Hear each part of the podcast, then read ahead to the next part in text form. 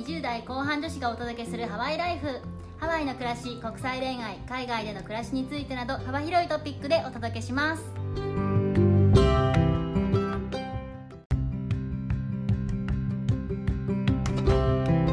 こんにちは。こんにちは、ヨネピーとメッティです。ミッティさん今日は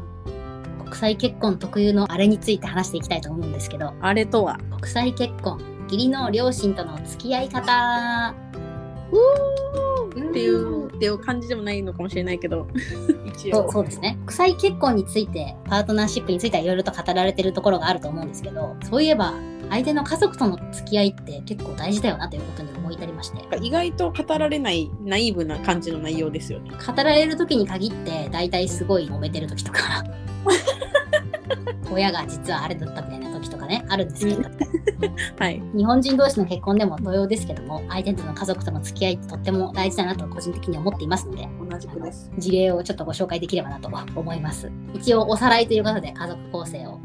はい。お願いします。うちの夫は中国系アメリカ人のお父さんと日本人のお母さんから生まれた人です。夫の家族としては日英バイリンガルのお姉さんがいて、そのお姉さんの子供ということで、子供3人？子だくさん。3人いるってすごいですよ。猛獣3人抱えて生きているみたいなね。素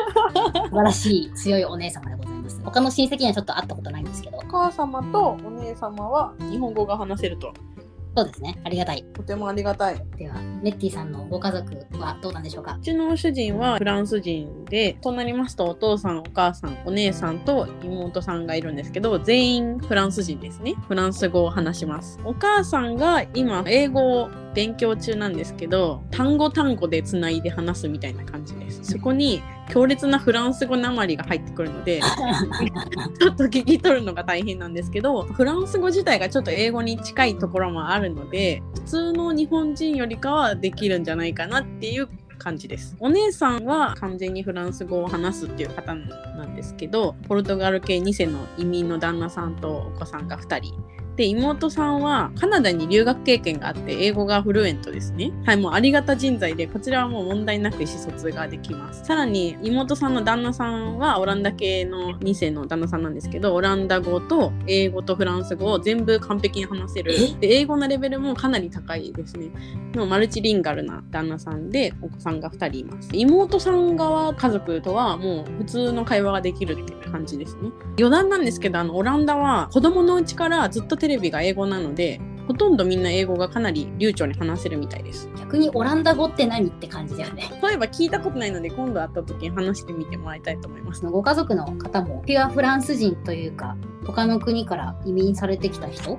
そうですね。フランス自体がとても移民が多い国で、旦那さんたちはフランス生まれ、フランス育ちのフランス人なんですけど、親世代、おばあちゃん世代になると、別の国から来てるっていうことなので、名字とかちょっと名前がそれっぽい感じっていうのがありますね。興味深いヨーロッパはぐるぐる回ってるみたいです。ユーロになってますますご近所感ね。はい。付き合いが盛んみたいですね。なるほどじゃあそんな家族たちと我々どうやってコミュニケーションを取っているのでしょうかというお話でございますはい。私に関してはコはいミュニケーションどうやって取ってるのからしてはあれなんですけど基本的に普段コミュニケーション取ってませんと冷たいですね。いやすいませんいやあのな別に仲は悪くないんですよ夫を差し置いてまで話す用事はないという感じですねなるほど、なるほど。基本的には夫から家族のこととか、まあ、うちに起こってることとか伝えてもらってると想定しているので、はい。別に私からあれこれ言うことはないです。でも普段私たちは相手の両親と会えない分、父の日、母の日だったりとか、両親の誕生日とかには、なるべくギフトとか、おめでとうとか送るようにしてて、素敵ですね。主に私主導でやらせていただいてるんですけども 素晴らしい。本当に会えないから感謝とか伝える方法もないので、ギフトを送るしかないなということで、年に2回ほど送っております。ちなみに送りすぎるとめっちゃ怒られます。もうそんなにいらないよって？そんなにお金を無駄にしないでって言って怒られるんですけど、無視して送り続けています。私がお伝えした夫の家族については、一通り会ったことがあって、お姉さんの旦那さん以外、おまけでお伝えしておくと、うちの夫の家だと、夫のお父さんとお姉さんの子供たちははい完全に英語しかわからないって感じなんですね。基本的には英語で話すんですけど、まあ子供たちとは、まあ、別に英語で何を話そうというよりかは、お化粧の 材料になってあげるとか、かけっこをしてあげるとか、かくれんぼしてあげるとか、言葉をそこそこに遊ばれております。みたいな感じです。はどうですか、私の方はですね、ヨネピーさん冷たいって言いながらも、実は私も全然取っていない。お前も 少し言い訳をすると、やっぱりあの物理的にすごく離れてるあのフランスとハワイなので、会おうにも会えない距離ですよね。さっきも伝えたんですけど、お父さんお母さんは基本的にフランス語しか話せないので、こちらから コミュニケーションを取ることが難しいっていうのがありますので、何かあった場合は旦那を通して話すっていう感じになってますね。また、あの、うちの旦那さんがですね、あの、しょっちゅう誰か家族と電話をしているので、そのために挨拶はしますし、私たちの近況報告もされてるので、どんな状態かっていうのはお互い分かっている。ヨネピさんと一緒で、お姉さんと妹さんにお子さんがいるんですけど、お子さんたちとはもう遊び相手というか遊ばれてるというか、遊んでいただいておりますみたい遊んでいただいてるというか、子供ってすごくて、言葉が全然通じなくて、で私はもう何回も、いやもうフランス語わかんないよって言ってるんですけど、もうとにかく遊びたいんですよね。なんか遊んでくれそうって思う人を見つけたら遊び相手として昇格するので、それで遊ばれてるという感じです。帰省を大体年に1回やるんですけど、その度に一応あのお土産というかプレゼントを渡すようにはしてます。まあ、てかこれは多分遠くに住んでるからだと思うんですけど、アメリカ人と結婚してアメリカに住んでて、両親が近くとかだったら話が違う感じかなと思うんですけど、まあ遠いなりのコミュニケーションのあり方はこんな感じですかね。はい。今までご紹介したような家族がいて、まあ、コミュニケーションはこんな感じでしているんですけれども、我々の親、両親とか家族、相手の親っていうところの顔合わせとかしたんでしょうかっていう。おー、気になる。国際結婚だと、その辺ってどうなんだろうみたいな。私も人のこと気になるし、一応うちのパターンは、バーチャル顔合わせとリアル顔合わせ、うーん1。回ずつぐらいやりましたね。えー、すごいな、リアルでもお会いしてる。つい最近来たんですよ、夫の両親が、うちに。おー、その時に、うちの実家も近いので、あの、地元の名物のお店にお連れしてですね、ちゃんとした日本の顔合わせみたいですね。うちの場合は、日本語でコミュニケーション取れない人っていうのが、お父さんしかいないんですね。夫のお母さんとか、夫にサポートしてもらって、まあ、なんとなく成り立たせるみたいな。一応、うちの母も多少英語とか、他の言語とかたしなむんですけれども、でもね、日本人だから、やっぱり出てこないんですよ。他に英語喋れる人がいるってなると、恥ずかしくて、もう本当に出てこないんですね。うんうんうん夫のお母さんがいるからっていうのを安心して、普通に日本語を喋ってたんですけど、うん。心強いですね。日本語ペラペラの人が向こうの家族にもいるから。そういう意味では、夫のお父さんだけを退屈させすぎずにやりきれたなって思っています。顔合わせは、今回リアル顔合わせはしたけど、たまたまできたらよかったねみたいな感じで、基本的にはリモートで顔合わせしたっていうのがメインのところになってるかなと思います。うんうん。ネッティさんはどんな感じでしたか？私の方はですね、まだ顔合わせは実現できていなくって、あのテレビ電話越しで私の携帯と旦那の携帯のテレビ電話をつないだ状態、どっちもの家族と。あ、そういう感じね。うんうんはい、バーチャルのバーチャルのテレビ電話越しの挨拶はしたことはありますし、どっちかの国に行った時にアルバムを作って親とか親戚にばらまいたりしてるので、バラバラ。もちろん顔とかは全然知ってるし、ただ実際に会ったことがなくって、理由としてはコロナがありまして、本当は何回か日本に来てもらったり、私の家族フランス行くっていう案は何回か出たんですけど、やっぱちょっとコロナで難しかったので、今まだ実現できてないので、来年ぐらいに会えたらいいなっていうふうには話してますね。日本に関してもかなり入国が厳しいので、外国人の方は。そうなんですよね。本当に早く日本に来てもらってね、案内してあげたいんですけど、それにしてもバーチャルバーチャルはすごいね。はい。もはや何言ってるかわからないじゃんみたいな感じで。もう笑顔で終わりです。うん平和で良いかなと思います。はい。では続きまして、再結婚の家族付き合いで良かったこととか、難しかったこととか、そういう話に行きたいなと思うんですけれども、あじゃあ私から家族付き合いで良かったことというかこれはもしかしたら日本にいる日本人の方とかなかなか経験しないことだと思うんですけどやっぱりどうしても物理的な距離とさらに私たちの場合言葉の壁もあるのでうんうんそもそも問題が起きにくいんですよね。そうだね。なんで問題が起きるかっていうと多分コミュニケーショントラブルだと思うんですけどコミュニケーションが物理的にも言葉的にも取れないので問題が起きないんですね。その辺はやっぱり私妹がいて日本人の方と結婚して日本人の義理の両親がいるんですけどどんなに長い付き合いで仲がいいとされててもやっぱ気を使うみたいなのでそういう意味ではそういう問題はちょっと少ないかなっていうのがあります。それはそうなんですけど自分自身がやっぱりどうしても日本人なんで気使わなくていいよって言われても気を使うじゃないですか。無理なんです使わないは無理だよ。家みたいにリラックスするのは私は無理なので帰省楽しいんですけど気疲れはしますよねこれはヨネピーさんも一緒かもしれないんですけど夫側の親戚がですねいとことか含めるとかなり多くって人数が多くて。でさらに日本人じゃないので名前がややこしいじゃないですか。で名前もアメリカっぽくもないし名前もなんかそれ以外の名前なので。と顔を覚えるので精一杯っていう状態ですね。みんな同じみたいな。そうです。どれが誰だったっけっていうの。最近それが難しすぎてついにあの家系図を自分で作ってですね。ノートに家系図を書いてこの人がこの人の親の子供でみたいな。っていうのを作りました。もう覚えられないので何人くらいいるんですか？今私が会ったことあるのがまだほぼ半分以下なんですけどいとこだけで12人ぐらいいてていとこって言ってももう30代以上なのでみんな結婚したりとか彼女がいたりとかでパートナーがいて家族がいるわけなんでその家族も来ますよね。ともうなんかすごい人数なんですよ。お店貸し切れるぐらいの量ですね。本当です。あの本当にお店貸し切りました。え？また今年も行くんですけど次会うので3回目なので顔と名前が一致してきたなっていう感じです。普通に毎日会うような人でもさ、3回会わないと覚えないのにさ、そうですね。1年おきに3回は結構大変だよね。そう。また一からのやり直しなので本当に大変。良かった点もう一つ良かったというか国際結婚あるあるなのかなって思うのがフランス人なのでよくディベート好きって言われるじゃないですか。はいはい。でそれが本当に顕著に現れててとにかく話すのが好きだしとにかくずっと話してんですよね。でまあ例があってちょっと親戚で集まった時にお昼ご飯食べて、まあ、12時ぐらいからですねでそこからずっとお昼ご飯食べ終わって帰るのかなって思ったらだんだん夕暮れになってきてあまだいるって思って。まだいる。10時ぐらい。でずっと飲んでるんですよ。ずっと飲んでずっと喋ってるっていう回があって。本当によく話すねこんなにっていう。私は日本人なので友達ともそんなねあの一日中朝から晩まで飲みながら話すなんてそうそうないのでとってもとっても大変でした。そのディベート好きっていうのは面白くって一つ話を振ると10ぐらいに話膨らまして帰ってくるのでそれで話が尽きないのかなっていうのは感じましたねほどね。論点を見つける練習でもしてるのか。かもしれないですねなとにかく自分の意見を言うのが大好きっていう感じでしたヨネピーさんのも教えてもらえますか？夫側の親戚には会ったことないんですけど、親戚も多いって聞いてるので、ちょっと私も家系図スタイルで覚悟していこうかなと。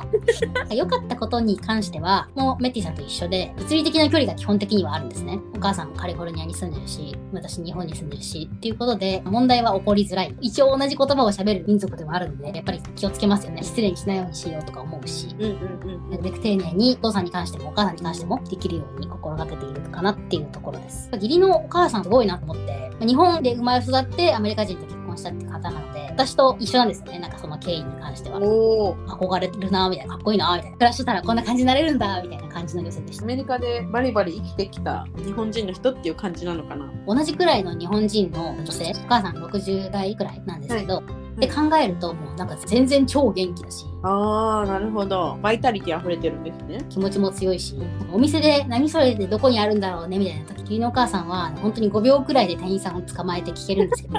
私は5分ぐらいお店をうろちょろするみたいな。見習いたいですね。ずっと家に1週間ぐらいお母さんも泊まってたんですけど、いわゆる姑って感じでねちっこくなくて、自分がお邪魔させてもらっているのでみたいな感を出してたので、ありがとうございますみたいな感じでした。その辺はちょっとアメリカナイズと言いますかざっくりした感じになってていいですねそこはすごい良かったです。では、まあ、良かったことを今話すんですけど、ではい国国際結婚の家族付き合いで難しいなと感じること。私の場合なんですけど日本でもアメリカでもない別の国っていうところなので全く違う文化の差をもう楽しもうという感じでほぼ旅行者かホームステイ目線になっちゃうんですけど正直私はあんまり難しいとは感じてないんですけど全く違う環境に飛び込まないといけないっていう意味ではチャレンジかなと思ってますね。うんうん。例えばどういうことが違うのかっていうのなんですけど、まあまずは食べ物のことですよね。食べ物に関しては正直フランスはちょっと日本の方は近いんじゃないかなと思うんですけどわざわざ大容量でコストコで大量のでかいものを買うっていうことはあんまりしないですよね。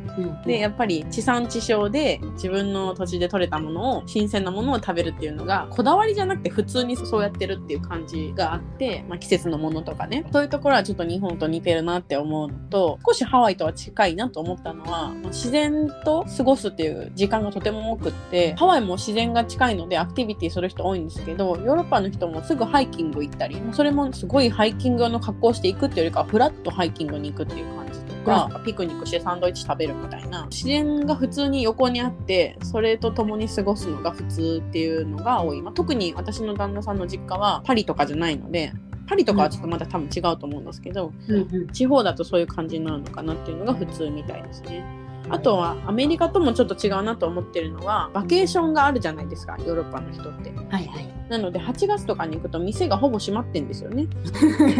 おやすみ。はい、もう本当羨ましい。で、みんな都会の人が地方とか海とか山とかの綺麗な場所にバケーションで行って、そこでも1ヶ月とかゆっくり過ごすみたいな過ごし方があるので、私がいつも1週間とかしか休みが取れなくて、急いでヨーロッパに行ったり、日本に行ったりしてるのは、もうバケーションには入らない。なんだそれはみたいな感じ そうなんですよ。なんだその弾丸旅行はみたいな。そういうところは文化の違いを感じたかなっていうふうに思います。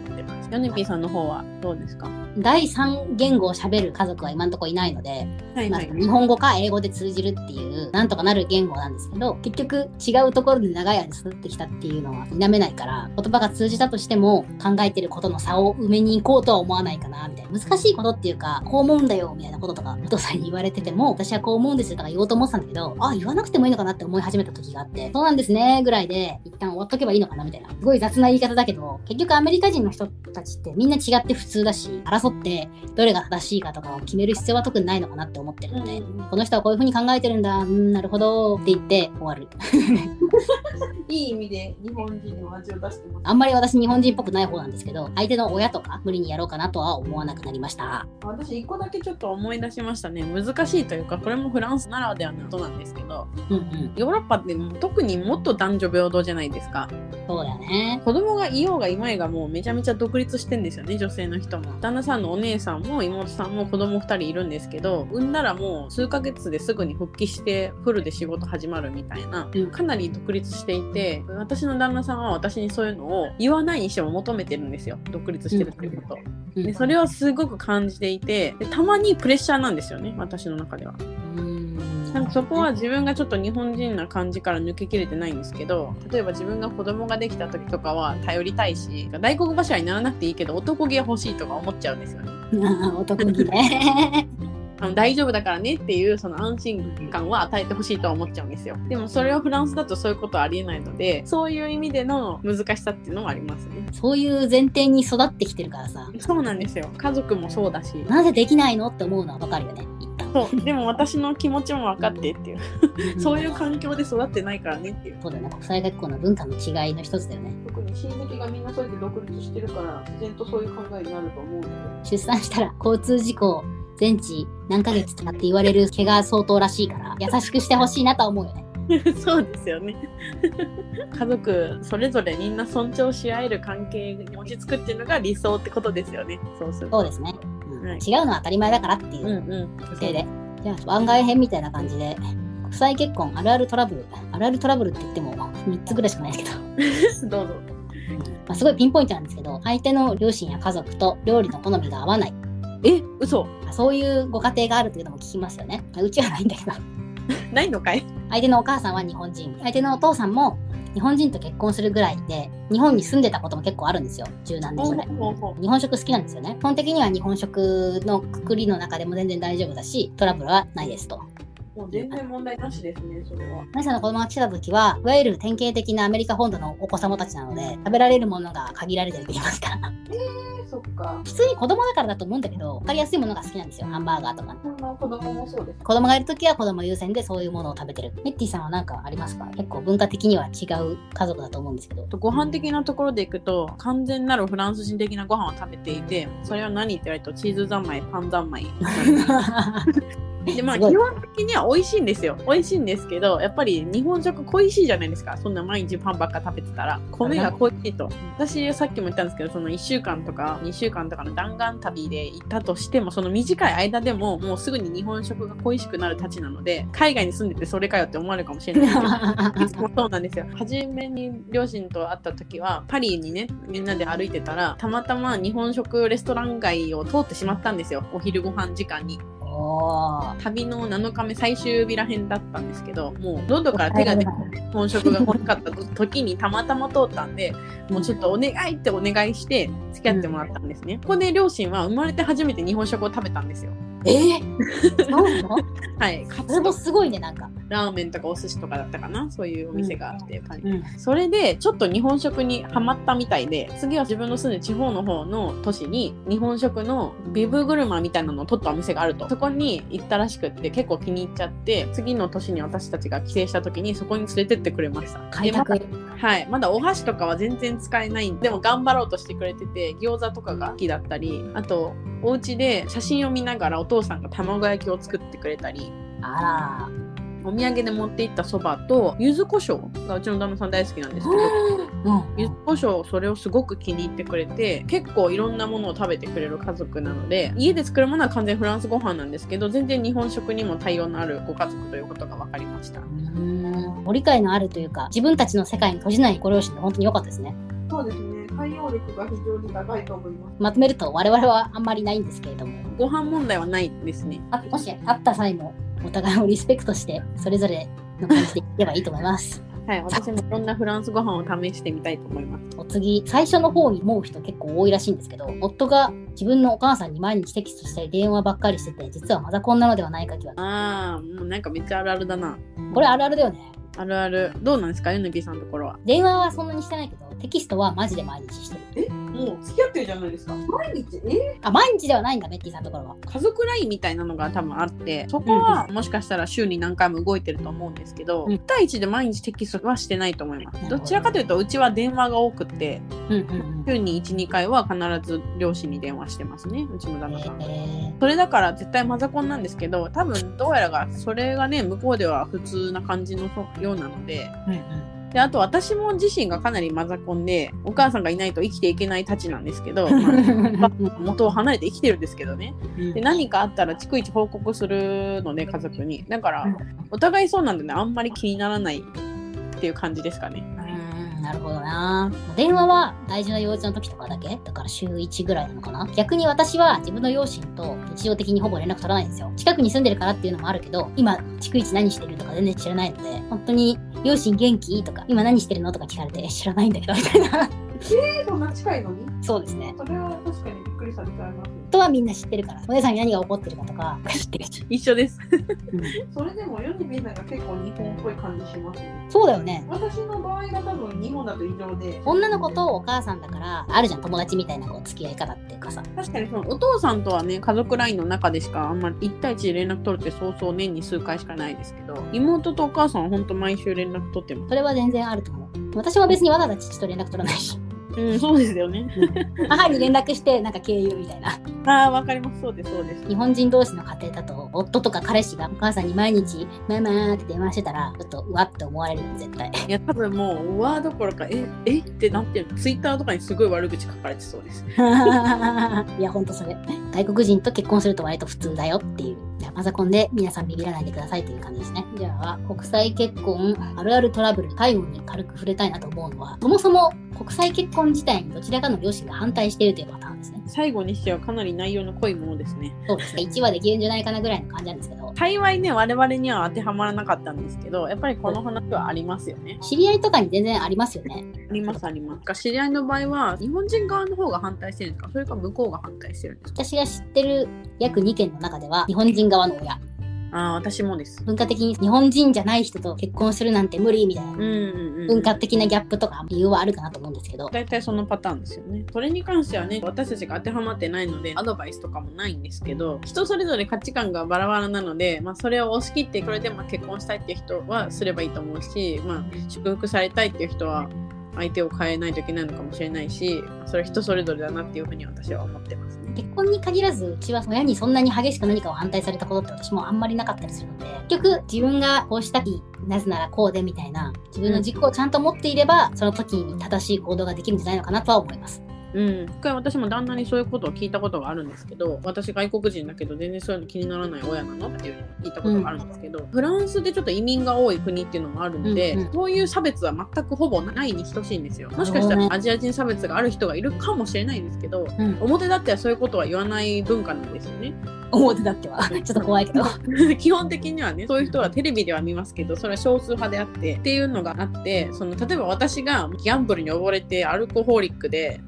仕事もしてないだらしないやつだったら反対されるのは分かんない。それはもう何人とか関係なく反対されるべきじゃないですか。そういうケースは分かるんですけどちゃんとしてる人で反対されるっていうのは私の旦那さんの考えとしてはいくら子供とはいえねもう自立した大人だから自分たちで自分のことは決めればいいんじゃない？なんで親の意見がそこに必要なの？っていうのが彼の考えなんですよ。うんうんうんだからそもそも向こうの親に了承を得ないといけないっていうそういう発想がないので日本の親が反対してるケースを聞くとかなりびっくりされますよね。めっちゃその通りだと思います。激しく同意。人が言うからって言って決めたことって結局自分納得できなかったり後悔しちゃったりとかうんすると思うので、親の意見を取り入れる、それとも自分の意思を通すの、どっちのパターンにしても最終的にちゃんと自分で決めれば、まあ、それで納得できるんじゃないかしらと私は思います。この人と結婚して大丈夫かなっていうのは人の意見聞けばいいですけどこの人と結婚したいって決めたのに反対されるのはそれはちょっと関係ない人の意見だからっていうふうには私も思いますね自分で責任を取るぞっていうことで最終的に幸せであったらいいんじゃないかなと思いますけどね。はいそうですね。子供の幸せを願ってくれる親が増えますように。こんなわけで国際結婚の両親との付き合い方についていろいろと話していきました。皆さん国際結婚でお幸せに。お幸せにしてください皆さん。今回も長々とご清聴いただきありがとうございました。ありがとうございました。ではマハロー。